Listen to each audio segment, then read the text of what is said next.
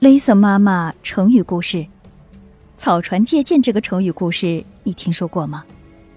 它出自古典名著《三国演义》的赤壁之战，说的是三国时期曹操率八十万大军一心想要征服东吴，孙权、刘备就打算联手抵挡曹魏。在孙权手下呢，有位大将叫周瑜，他长得很帅，还智勇双全。唯一就是有一点，他很妒忌诸葛亮的才干。因为水中交战需要箭，周瑜。就给诸葛亮设计了一个陷阱，让他领命在十天内负责赶造出十万支箭。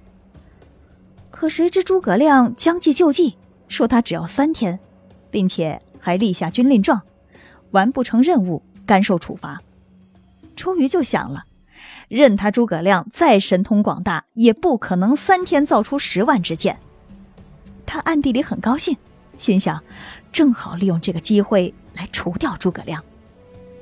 于是，他一边让军将们不把造箭的材料准备齐全，另一方面，命大臣鲁肃去探听诸葛亮的虚实。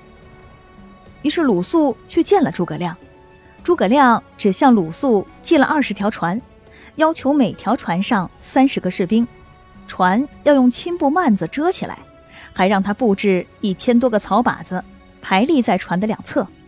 不过，鲁肃受诸葛亮嘱托。在向周瑜复命时，只说他不用准备材料，绝口不提诸葛亮的计划。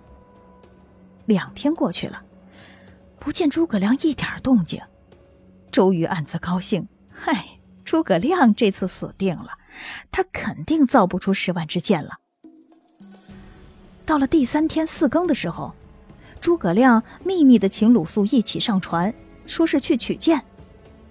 鲁肃很纳闷儿。到哪去取箭呢？也没见他造箭，不是？诸葛亮笑而不语，吩咐士兵用绳索把船连起来，向对岸开去。那一天江上是大雾弥漫，面对面都看不见人。船队向曹军水寨径直开去。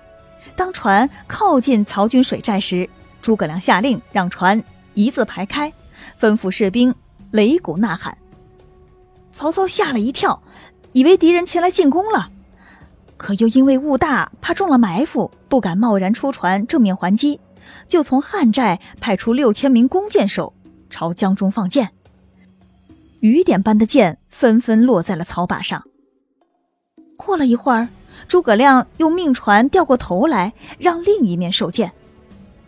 太阳出来了，眼看着雾就要散了，诸葛亮命船赶紧往回开。同时吩咐船上军士齐声高喊：“谢谢丞相借箭。”曹操这才知道上了当。可诸葛亮回营的船队顺风顺水，他想追也来不及了。船队返营之后，一共得箭十几万支，为时不过三天。鲁肃见了，拜称诸葛亮为神人。诸葛亮却说，他只是通天文，懂地理，在三天之前就已经料定。当天必有大雾，可以为他所用。当鲁肃把借箭的经过告诉周瑜时，周瑜感叹地说：“诸葛亮神机妙算，我不如他。草船借箭，后来也只运用智谋，凭借他人的人力或财力来达到自己的目的。”